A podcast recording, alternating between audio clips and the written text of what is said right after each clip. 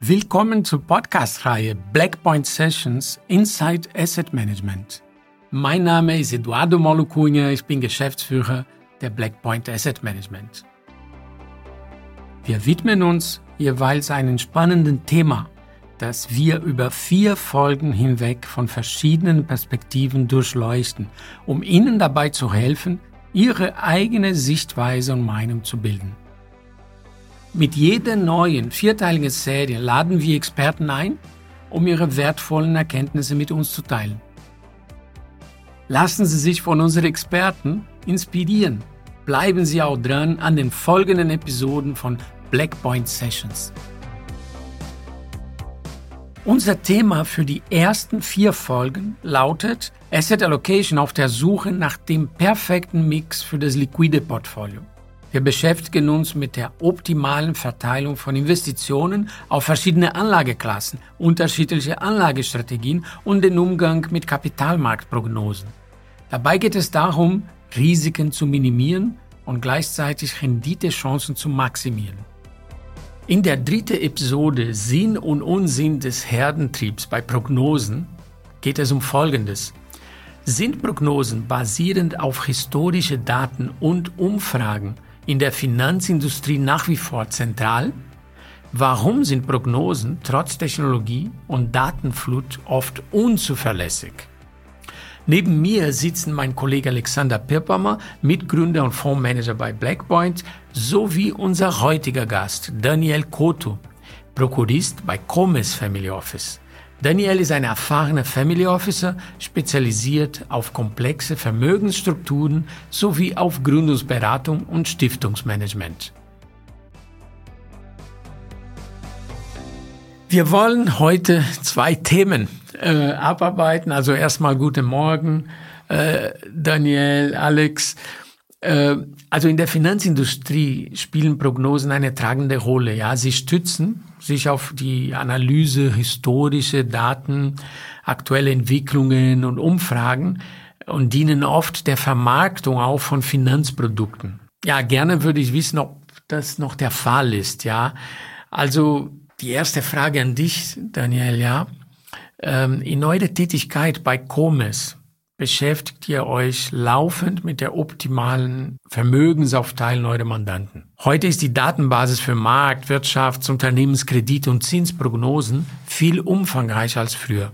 Äh, wie geht ihr mit diesen Daten um, wenn es darum geht, die richtigen Entscheidungen für die Asset Allocation eurer Mandanten zu treffen? Haben sich bei Comes äh, zum Beispiel zuletzt die Methoden für den Umgang mit historischen und aktuellen Daten verändert? Erstmal guten Morgen, Edo. Vielen Dank für die Einladung. Ähm, oder moin moin, wie man hier in Hamburg so schön sagt.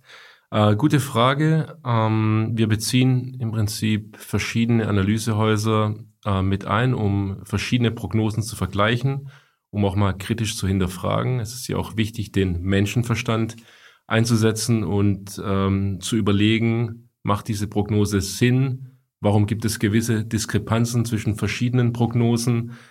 Ähm, denn eine alte Börsenweisheit besagt, äh, vertraue niemals einem Analysten und eine andere besagt, äh, vertraue niemals einer Prognose, die du nicht selbst gefälscht hast. Das heißt, äh, also verstehe ich richtig, ihr, ihr nutzt ja die Daten, ja. allerdings baut ihr diese Asset Allocation äh, nicht unbedingt darauf basierend auf diese Prognosen oder zumindest nicht ja. auf die eine äh, genau. Prognose, sondern versucht äh, mehr oder weniger mehrere Szenarien äh, zu berücksichtigen? Ja, wir gehen da eigentlich anders vor. Wir bauen die Asset Location äh, aufgrund der Vorgaben des Mandanten auf. Natürlich beraten wir ihn auch, wie er sie aufstellen könnte. Aber wenn ein Mandant eher sicherheitsorientiert ist, dann wird natürlich die Asset Allocation so aussehen, dass der äh, Rentenanteil höher ist als der Aktienanteil beispielsweise. Ähm, wozu wir Prognosen verwenden, ist dann eher für die taktische Ausrichtung der genau. Asset Allocation. Ja. Das bedeutet, die strategische legen wir fest ähm, mit dem Mandanten zusammen, eigentlich unabhängig von Prognosen, äh, wobei man heutzutage natürlich dann auch langfristige Prognosen nutzen könnte, um die strategische Asset Allocation ähm, dann auch dementsprechend auszubauen. Aber ähm, wir nutzen eher für die taktische Asset Allocation dann.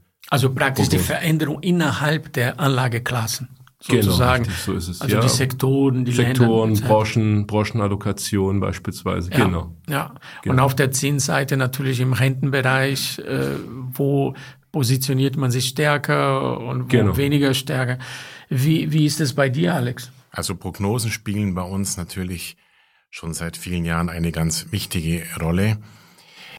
Wir bauen Prognosen bei uns sowohl in der Asset Allocation auf oberster Ebene, in der strategischen ein, aber auch dann immer weiter nach unten gehend in der Selektion und auch in der Analyse der einzelnen Titel ein. Verändert hat sich eigentlich in den letzten Jahren, dass wir unsere eigenen Modelle, wir basieren sehr viel auf eigenen Modellen, dass wir die natürlich immer verfeinert haben und angepasst haben, auch neue Daten mit einbezogen haben und da eben versuchen, unsere eigenen Prognosen zu erstellen. Und ich glaube, das ist ganz wichtig, dass wir uns nicht auf Prognosen, die ja auch oftmals dann gewissen ja, Marketingzwecken äh, unterliegen, uns da nicht drauf verlassen, sondern tatsächlich eigene Modelle bauen, eigene Prognosen, möglichst objektiv und die dann aber auch ständig äh, wieder überprüfen auf die Aussagekraft. Also die, die Prognosen oder die historischen Daten, die werden eingebunden in die Entscheidungen. Allerdings äh, verstehe ich das ähnlich wie bei, bei Daniel, dass, äh, dass du sozusagen dich nicht verlässt auf die eine Prognose, sondern äh, diese Daten werden einfach genutzt, um letztendlich eine fundamentale Entscheidung zu treffen, welche Szenarien zum Beispiel man abgebildet haben will. Genau, grundsätzlich muss ich sagen, dass ich ja sehr skeptisch bin und auf Prognosen, die von, von dritter Seite kommen, die ich irgendwo auf Bloomberg oder so lesen kann, erstmal überhaupt nicht vertraue. Also ich vertraue auf, auf Daten, die ich selber analysiert habe, die ich selber in Modellen modelliert habe. Das ist die Vorgehensweise, wie wir das machen. Prognosen, die wir jeden Tag in einer, in einer Flut mittlerweile von überall bekommen, aus den Medien, aus den Nachrichten, aus Bloomberg und sonstigen Diensten, die dienen meistens irgendeiner, einem, einem Grund, Leute zu, ich sag schon fast framen und dem kann man nur entgehen, indem man eigene Analysen auf die Daten durchführt. Das ist eine gute ähm, Überleitung zu meiner nächsten Frage. Ja, ähm, wie kritisch betrachtest du eben diese Rolle von Umfragen und Expertenmeinungen in der heutigen Finanzprognose? Gibt es eine Tendenz, dass, dass äh, derartige Prognosen übermäßig, zum Beispiel für Marketingzwecke, bestimmte Finanzprodukte äh, eingesetzt werden? Äh, wie soll man darauf reagieren? Das ist eigentlich eine Frage an euch beiden. Ja, Prognosen sollte man nicht überbewerten, meiner Meinung nach. Ähm, man sollte sich immer bewusst sein, dass Prognosen mit Unsicherheiten behaftet sind. Deshalb betrachte ich Prognosen an, als eine von vielen Informationsquellen neben Fundamentaldaten, Marktstimmung und makroökonomische Indikatoren. Ja, gibt es nicht diese Situation, also wir haben im Jahr 2020 erlebt, wie viele Prognosen gab in Richtung, äh, in eine bestimmte äh, Investment-Thema-Richtung. Beispielsweise nachhaltige Investments und solche Sachen. Und ähm, dann hat unsere Branche reagiert mit sehr vielen neue Produkte etc. praktisch. Ähm, und im Jahr ähm, 21, 22 haben dann diese Produkte extrem äh, viel verloren oder schlecht performt. Wie ist das, Alex? Ist das nicht auch so ein Missbrauch von Prognosen für die Zukunft, einfach nur um, um pro bestimmte Produkte zu verkaufen? Ja, auf jeden Fall, Edo, weil da wird ja auch eine, eine Erwartung der Anleger Genau. geschürt im Endeffekt und man ähm, vergisst dann oftmals auch die Risiken von äh, diesen Prognosen zu erwähnen. Und ein Risiko, das äh, sofort natürlich aufpoppt, ist ja auch Clustering. Das heißt, wenn dann die Leute zu überschwänglich, zu euphorisch in ein Thema investieren, das ähm, du hast jetzt gerade ESG genannt, aber gleiches fällt mir auch ein bei äh, KI zum Beispiel, Technologie. Ähm, Magnificent Seven ist ja ein schönes Stichwort. Da werden einfach Erwartungen ähm, geschürt, auch an zukünftige Ergebnisse. Da werden auch Produkte aufgelegt, Themenfonds, ähm, neue ETFs und die Menschen folgen diesen, diesen Erwartungen. Wie ein Herdentrieb. Wie ein Herdentrieb. Ja. In einer Euphorie. Und das führt natürlich dann auch zu sehr unausgewogenen Portfolien, wo ich dann langfristig die eigentliche Gefahr sehe. Ja, ja.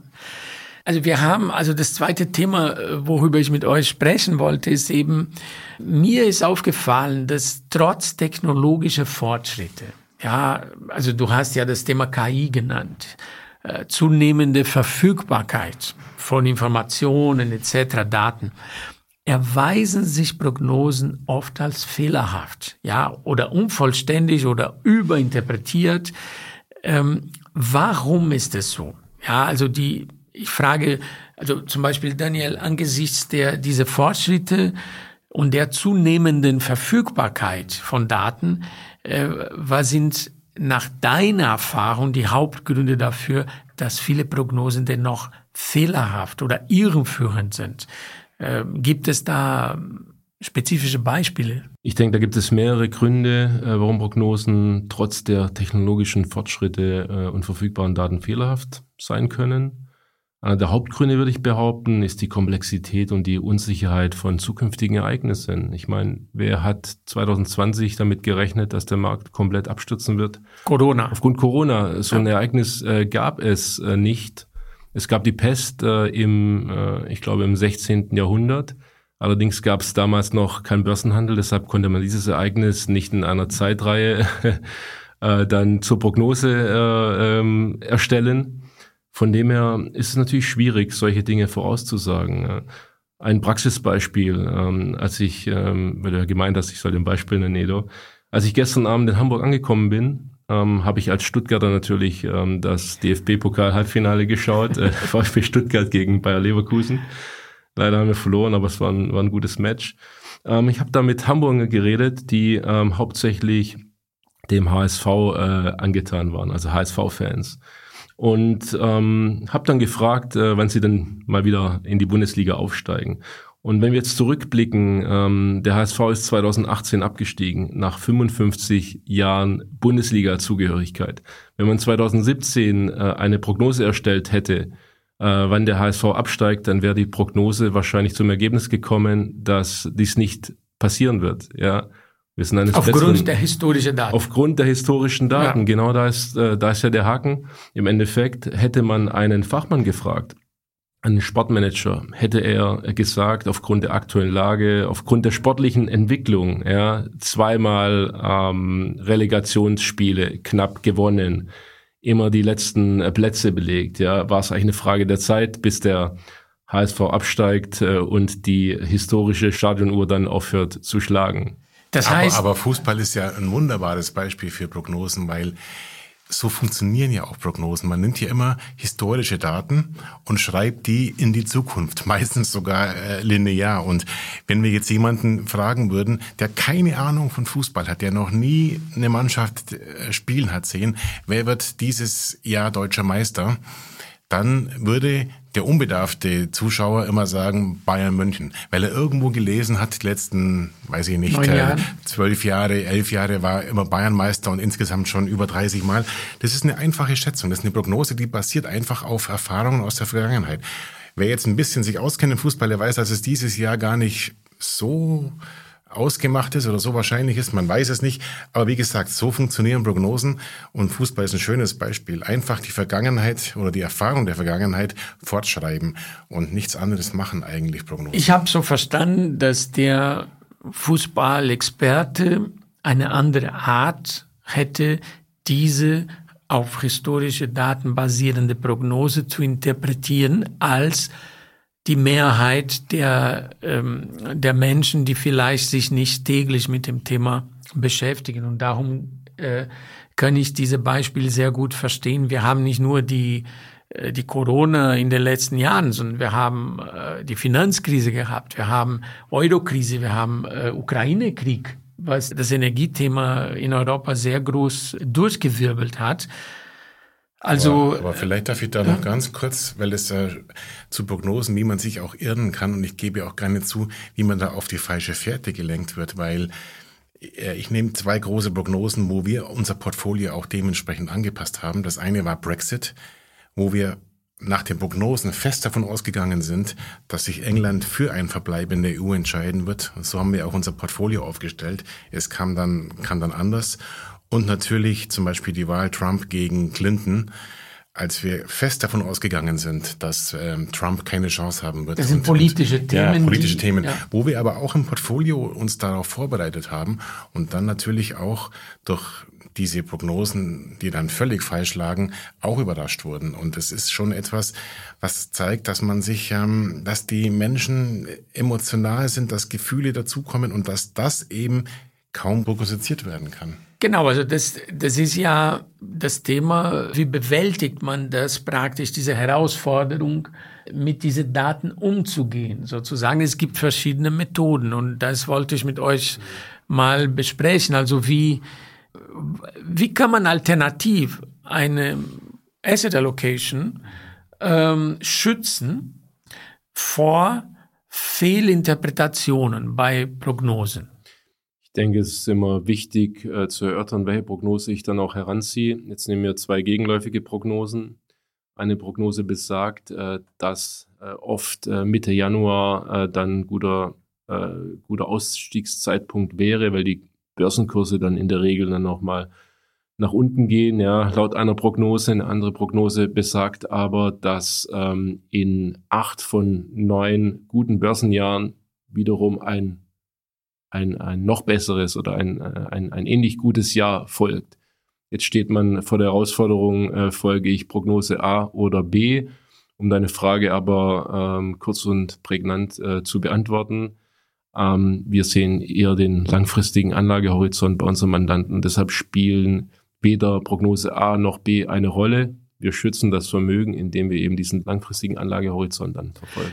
Das heißt, man hat eine Aufstellung in der Allokation, die verschiedene Szenarien berücksichtigt. Also ein Beispiel, die ich erlebt habe in den, im letzten Jahr war, egal wo ich hingekommen bin und mit äh, Family Offices zu sprechen, Vermögensverwalter, Dachfondsmanagern, habe ich immer gehört, ja, ähm, eine Rezession in den USA ist ausgemacht, weil historisch gesehen Alex, wenn die zehnjährige Anleihe weniger bringt als die zweijährige Anleihe, also die Zinskurve ist invers. Historisch war das äh, zu fast 100 Prozent so, dass es dann eine Rezession kommt. Ja, äh, ich konnte diese Frage und, und ich wurde gefragt, ja, wie stellt ihr euch in eure Portfolio äh, ein darauf? Und meine Antwort war immer, ja, für uns ist es nicht ausgemacht, dass es eine Rezession äh, geben wird in den USA. Es kann auch sein, dass ähm, eine sogenannte weiche Landung gibt. Äh, das ist übrigens das Szenario, die sich immer mehr, ich sag mal so, jetzt kristallisiert. Ist das nicht ein Beispiel, dass man verschiedene Szenarien abbilden muss? Auf jeden Fall. Also wir gehen bei uns so vor, dass wir meistens um die vier Szenarien haben. Da gehört natürlich dann eine Rezession dazu, da gehört dann aber auch ein Aufschwung dazu und Stagnation, Stafflation, diese, diese Themen eben und ein Basisszenario. Das ist dann das Szenario, das das höchste Gewicht haben sollte. Und ja. momentan, oder nicht momentan, sondern eigentlich schon seit, seit, ja, bald zwei Jahren ist eigentlich dieses Soft Landing Szenario unser Kernszenario. Das heißt, darauf setzen wir, darauf ist auch das Portfolio ausgerichtet. Und wenn sich die Fakten ändern würden und andere Daten hinzukommen, neue Daten, neue Ereignisse, dann kann es sein, dass wir das Szenario dann, das Kernszenario ändern, dann müssen wir auch das Portfolio anpassen. Aber du hast vollkommen recht. Man sollte tatsächlich in Szenarien denken. Ja, und äh, wahrscheinlich entnehme ich deine Antwort, äh, dass Ihre aktuellere Daten immer mehr eine wichtigere Rolle auch spielen, zumindest für die taktische Allokation, als, ich sag mal so, äh, immer diese Blick nach dem historischen Daten oder ähm, du hast ein interessantes Thema erwähnt, äh, Daniel, dass man natürlich langfristig die Strategie ist entscheidend. Ja, äh, klar, also das Risiko-Rendite-Profil muss stimmen für das, was ich vorhabe. Ja, aber ähm, ist diese, sind diese taktische Entscheidungen äh, bei euch in der Vermögensallokation, wenn man sagt, okay, ich schaue die Prognosen, berücksichtige die Daten, aber äh, verteile das in verschiedene Szenarien. Habt ihr auch zum Beispiel ein, ein Hauptszenario, wo ihr sagt, okay, das ist unser Hauptszenario äh, und das gewichten wir dann in der Allokation mit 70 Prozent und die andere zwei, drei unwahrscheinlichere Szenarien berücksichtigen wir mit viel weniger Anteil in der Allokation. Oder macht ihr eine breitere Aufteilung? Ja, also wir, ähm, wir generieren die Asset Allocation zusammen mit unseren Mandanten unabhängig von Szenarien am Markt. Bezüglich der taktischen ähm, Allokation, ähm, wie es der Begriff ja schon sagt, äh, kann es sich ja ständig ändern und äh, wir setzen uns einmal pro Woche zusammen im Investmentkomitee und besprechen die aktuelle Lage, die sich ja wirklich ständig ändern kann. Ja, Thema Rezession in Amerika, Jetzt äh, aktuell laufen die US-Börsen äh, wie, äh, wie ein Eisbrecher in der Antarktis ähm, und äh, alles äh, setzt auf US-Werte. Jeder richtet sich danach aus. Vielleicht sieht es in einem halben Jahr wieder anders aus. Spätestens vielleicht im November, wenn die US-Wahlen anstehen. Also von dem her ist es natürlich wichtig, die grundsätzliche strategische Asset Allocation ähm, mit dem Mandanten zu besprechen, aber die, die taktischen, da muss man wirklich ähm, immer up-to-date sein, immer schauen, was ergibt sich am Markt, äh, welche Änderungen stehen an, wie kann sich das dann auf das Portfolio auswirken. Ja. Bezüglich Aktualität der Daten hat übrigens Bill Gates mal einen, einen tollen Satz äh, von sich gegeben, der hat gesagt, dass die meisten Menschen Ereignisse in den nächsten zwei Jahren deutlich überschätzen, aber die Ereignisse, was in zehn Jahren passieren wird, unterschätzen. Das heißt, ich bin da genau der gleichen Meinung wie du, Daniel. Man muss auf langfristige ähm, Ergebnisse setzen und da das Portfolio auch entsprechend ausrichten. Taktik ist zwar wichtig und sollte immer eine Rolle spielen, aber wir wollen auf keinen Fall ins Timing abdriften, was dann ja oft eine Gefahr ist für für Investoren, die zu aktiv dann werden und sich von den neuesten Nachrichten sofort äh, beeinflussen lassen und da die Allokation dann umwerfen. Dieses Thema äh, Herdentrieb, ja, die ausgelöst wird durch eine bestimmte Prognose, kann eine Unternehmensprognose sein, kann eine, was weiß ich, eine Zinsprognose, ihr habt ja alle miterlebt, diese GameStop-Aktie-Geschichte oder es gibt auch andere Herdentriebe-Geschichte. Aber was meinst du, Alex? Sind Herdentriebe immer negativ oder gibt es auch Fälle, wo ja, wo man das auch nutzen kann. Also es gibt auch einen sogenannten Momentum-Faktor, die wir auch nutzen in unsere Portfolios. Also wie, wie, wie siehst du das? Absolut. Also ja, das ist ja eines meiner Lieblingsthemen und ich bin auch in einem Szenario des Herdentriebs äh, in die Karriere eingestiegen, nämlich damals äh, Ende 90er Jahre, Anfang 2000, als der Tech-Boom, die Tech-Bubble im vollen Gange Neuer war. Markt. Und vielleicht muss man zuerst mal den Herdentrieb ein bisschen verstehen. Das ist natürlich reine Psychologie.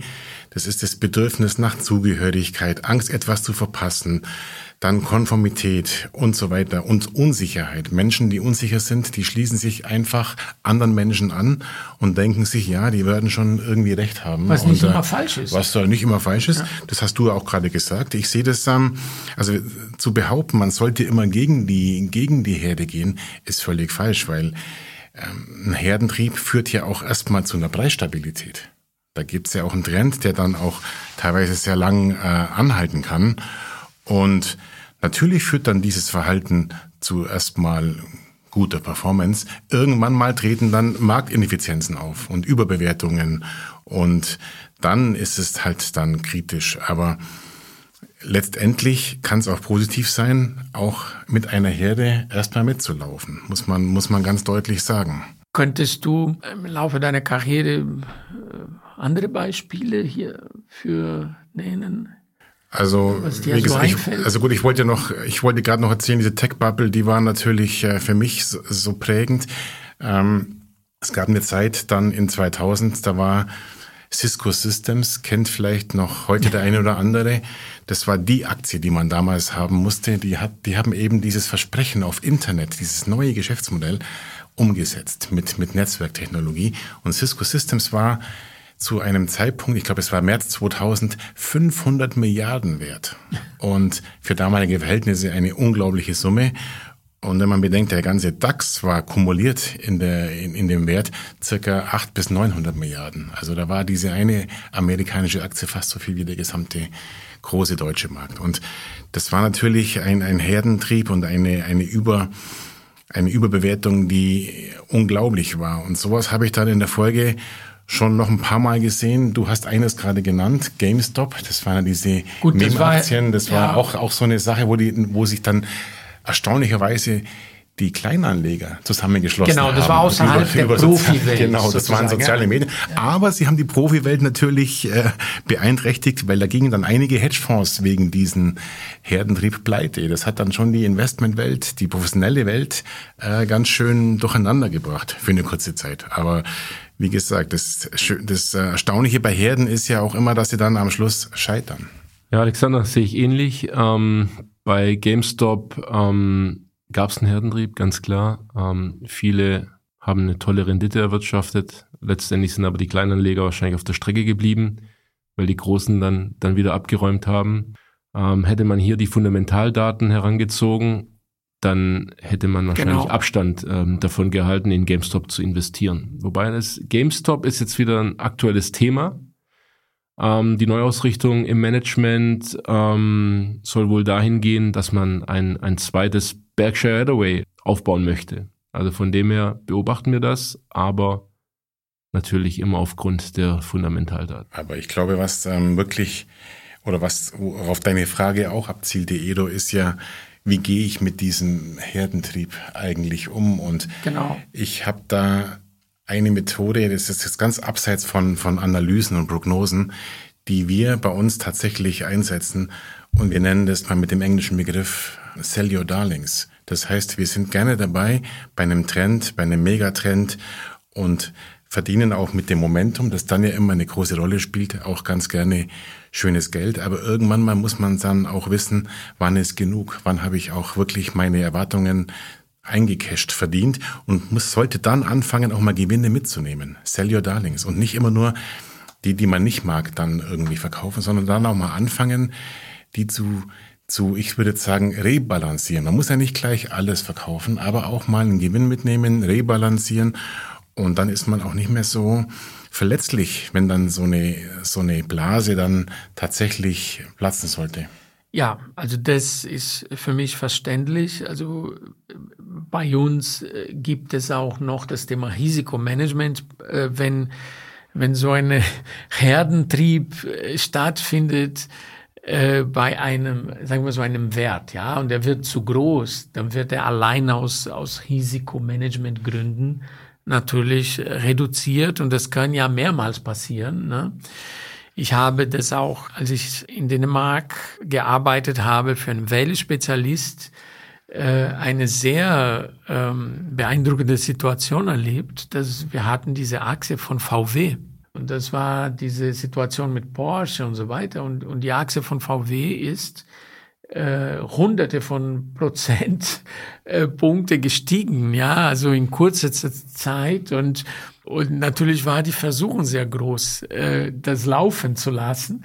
Aber wenn man in einem äh, Publikumsfonds äh, das Thema Risikomanagement hat, äh, geht nicht. Und leider, ich sage mal so, leider für viele Anleger äh, müssten wir äh, uns trennen von, von dem äh, großen Anteil dieser Position. Und die ist noch richtig weitergelaufen, aber äh, es ist halt so im professionellen Management, dass man. Ich kann mich übrigens noch ganz gut dran erinnern. Ja. Die lief ja auf 1000 Euro oder so. Genau, und, genau. und VW war für ein paar Tage das wertvollste Unternehmen der Welt, glaube genau. ich sogar. Das war genau. eine wilde Zeit. Aber laufen lassen ist natürlich die Frage, wie lange, denn ähm, ich glaube, äh, 1000 Euro ist sie nach oben und dann aber auch relativ schnell wieder gefallen. Also ich kann mich erinnern, ich habe damals äh, sämtliche äh, Kunden äh, angerufen äh, und äh, geraten zu verkaufen. Ja. Und ja. die meisten haben es gemacht. Andere waren der Meinung, nein, nein, ähm, wir wollen noch weitere Gewinne mitnehmen. Ja. Das ist die bekannte Gier, die dann Gier, zum die Tragen dann einsetzt. Ja. Genau, so ist es. Äh, ja, also wenn ich heute ein Fazit mal ziehen könnte, würde ich sagen, ja, äh, die Finanzmarktprognosen haben einen Sinn und ähm, wenn sie seriös sind, stiften sie Orientierung äh, mit äh, je, je ähm, qualitativer die Daten diese Prognosen sind, umso mehr. Allerdings ähm, ist es klug, sich nicht auf äh, diese zu verlassen, aus äh, den überwiegend zwei Gründen. Es können immer wieder irgendwelche Ereignisse passieren, stattfinden, die kein Mensch in so eine Prognose einbauen kann. Nummer zwei, ähm, es gibt eben äh, das was man in unserer Branche Behavioral Finance nennt, also das, der Emo, das emotionale Verhalten der, der Anleger. Das muss auch, äh, das ist sehr schwierig, äh, auch wenn es die Daten immer besser werden, immer schwierig abzubilden in, in historische Daten.